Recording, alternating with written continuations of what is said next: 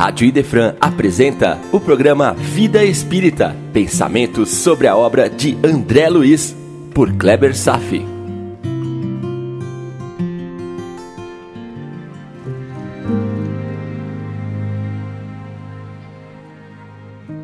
Olá, amigos, tudo bem?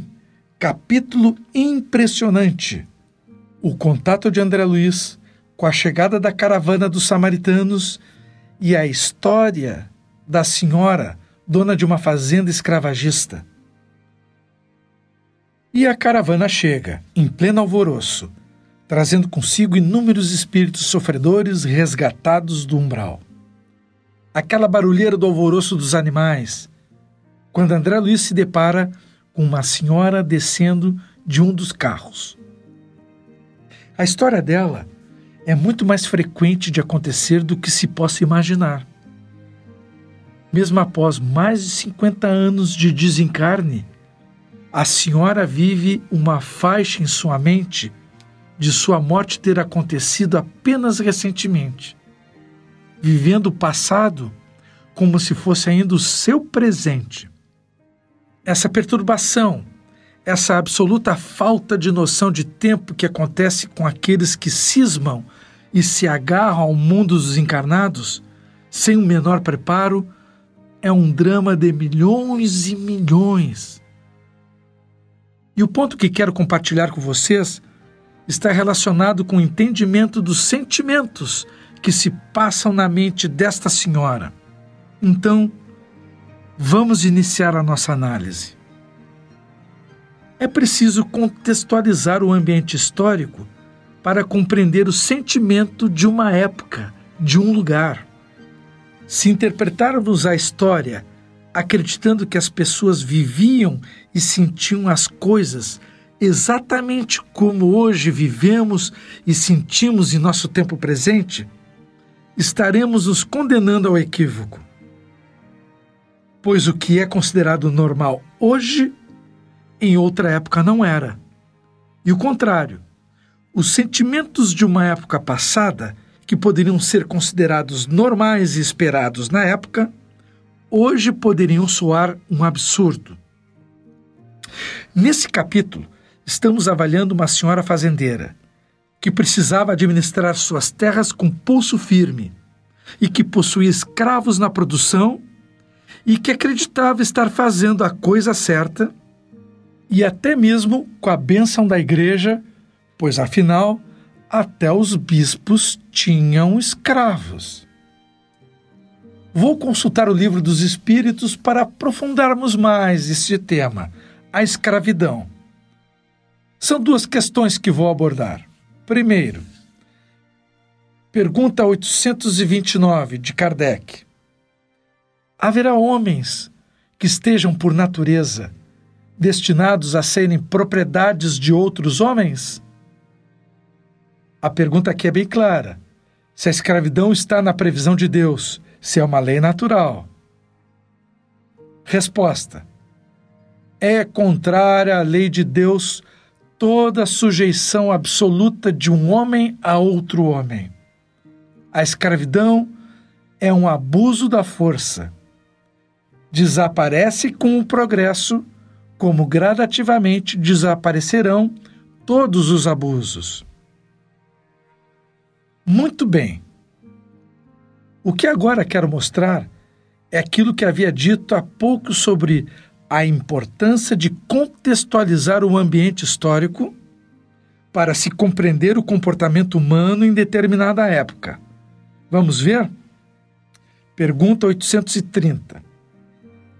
Quando a escravidão faz parte dos costumes de um povo, vejam bem aqui a contextualização, costumes de um povo. Quando a escravidão faz parte dos costumes de um povo, são censuráveis os que dela aproveitam, embora só o façam conformando-se com o uso que lhes parece natural? Amigos, que bela questão! Ela poderia ser formulada da seguinte maneira: quando a escravidão em uma época da história. É um costume normal de um povo. Um homem pode ser censurado por Deus quando possui tais escravos, mesmo que nas suas crenças isso pareça natural e não uma crueldade? Estão entendendo a pergunta? Mas vamos à resposta dos espíritos. O mal é sempre o mal e não há sofisma que faça se torne boa uma ação má. O espírito aqui está dizendo que não existe nenhuma desculpa, mesmo que seja pela mais pura ignorância das leis de Deus, que possa transformar uma ação má em um ato justificável. E complementa a resposta da questão 830. Abre aspas. A responsabilidade, porém, do mal é relativa aos meios de que o homem disponha para compreendê-lo.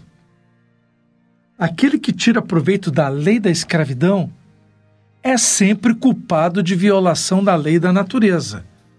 Mas aí, como em tudo, a culpabilidade é relativa.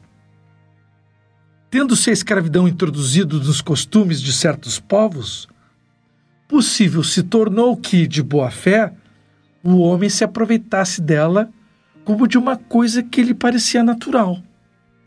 Entretanto, desde que mais desenvolvida e, sobretudo, esclarecida pelas luzes do cristianismo, sua razão lhe mostrou que o escravo era um seu igual perante a Deus, nenhuma desculpa mais ele tem.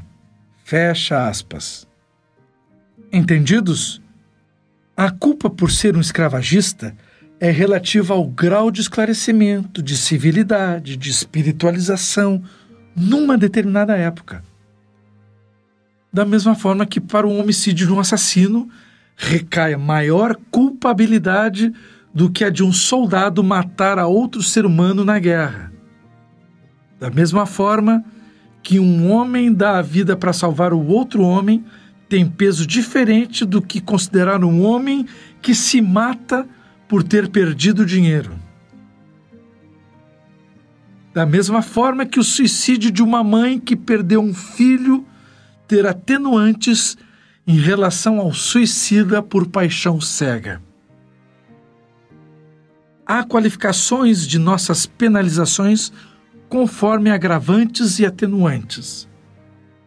Então, retornando ao capítulo, aquela senhora fazendeira tem seus atenuantes, como ela disse, abre aspas. Nessas ocasiões, sentia morder-me a consciência, mas confessava-me todos os meses, fecha aspas, e seguia. Escravo é escravo. Se assim não fosse, a religião nos teria ensinado o contrário. Meu Deus do céu, gente. E aqui me reserva até uma avaliação autocrítica o que estamos ensinando para as pessoas sobre os valores da espiritualização. Afinal, se aquela senhora havia aprendido com sacerdotes de sua época que ter escravos era normal, pois se havia cativos em casa de bispos, eu me preocupo de verdade sobre o que eu tenho dito aqui no Vida Espírita. Procuro me cercar das melhores referências doutrinárias. Não quero propagar sobre discos voadores ou comportamentos extravagantes sem uma base sólida de conhecimentos, para que todos nós tenhamos a oportunidade de fazer reflexões sobre questões tão importantes da nossa vida, de nossa jornada, de nossa existência, a partir de informações de confiança o que cada um de nós carrega de responsabilidade uns em relações aos outros, nossos familiares, amigos, colegas e parceiros de viagem. A senhora aprendeu com a religião de sua época que escravidão era uma coisa natural. Meu Deus do céu! Ela acreditou piamente que depositava seu dinheiro não com a intenção de ajudar, mas de comprar uma salvação no mundo espiritual Isso ainda acontece até hoje. Ela disse, abre aspas, não perdi a esperança de ser libertada de um momento para outro, porque deixei uns dinheiros para a celebração de missas mensais por meu descanso. Fecha aspas. Para onde vamos assim? Está na hora de crescer, minha gente. Deixamos de ser crianças espirituais para darmos o próximo passo. É o que acredito que aqui todos estejam fazendo. Este também é um convite plenamente distribuído por centenas e centenas de livros editados para a obra espírita. E ninguém está aqui pedindo dinheiro. Não é uma mesquinha proposta comercial. Somente a dedicação de alguns minutos por dia em reverência ao Criador em agradecimento ao nosso líder maior, Jesus, e um pouco mais de boa vontade entre todos. A senhora ainda vai sofrer um pouco por seus enganos, mas temos a certeza de que ela, assim como todos nós, sempre terá a chance de recomeçar. Significa aprender novas lições e se submeter à eterna arte de recomeçar. Continuaremos no próximo programa analisando o capítulo 35, Encontro Singular. Contato programa vidaespírita@gmail.com.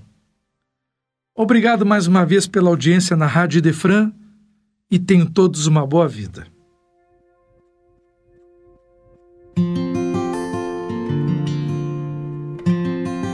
Rádio Idefran apresentou o programa Vida Espírita, por Kleber Safi. Todas as terças e quintas, às nove da manhã. Programa Vida Espírita